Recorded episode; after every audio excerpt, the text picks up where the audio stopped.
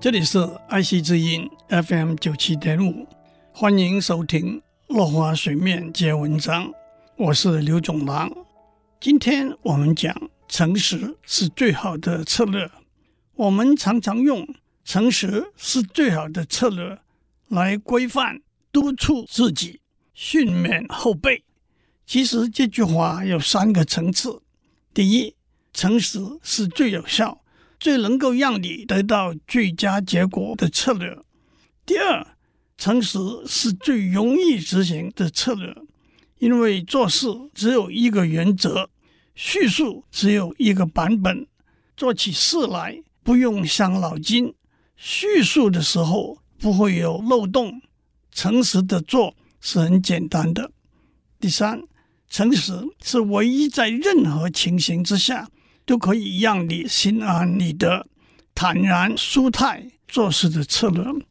有位保险业务员去拜访客户，在他说明来意之后，客户说：“我已经买了一份人寿保险的保单了。”业务员说：“能让我看看您的保单吗？并为您评估一下您的保单是否提供充分的保障？”看完之后，业务员说。以您的年龄、经济及家庭状况来判断，这是一份适当又充分的保单。您不需要再向我买额外的保险。客户听了大感意外，因为业务员通常希望客户多买一些并不一定需要的保险。由于这位业务员非常专业、非常诚实，客户就把他介绍给自己的大老板。好朋友让他得到一份很大的合约。这个小故事验证了“诚实是最好的策略”这句话。相对的，说谎就是最坏的策略。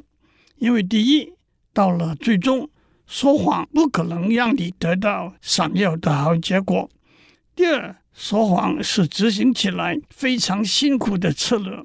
有句老话说：“最安全的谎话。”就是真实的说，也有人说，不管你是多聪明的说谎者，总有人比你更聪明。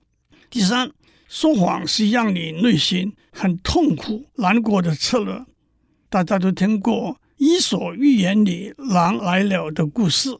有个牧童在村子外头的山上牧羊，有一天他觉得无聊，突然大叫：“狼来了！狼来了！”村子里的人听了。都跑到山上来救他，他哈哈大笑说：“你们都被我骗了。”这样好几次之后，有一天狼真的来了，却没有人上去救他了。说谎绝对是一个不好的策略。当你有一天说出诚实的真话的时候，也没有人会相信了。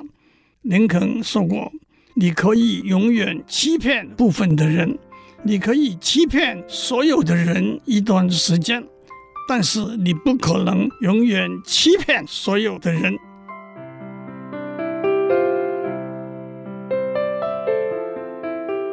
以上内容由台达电子文教基金会赞助播出。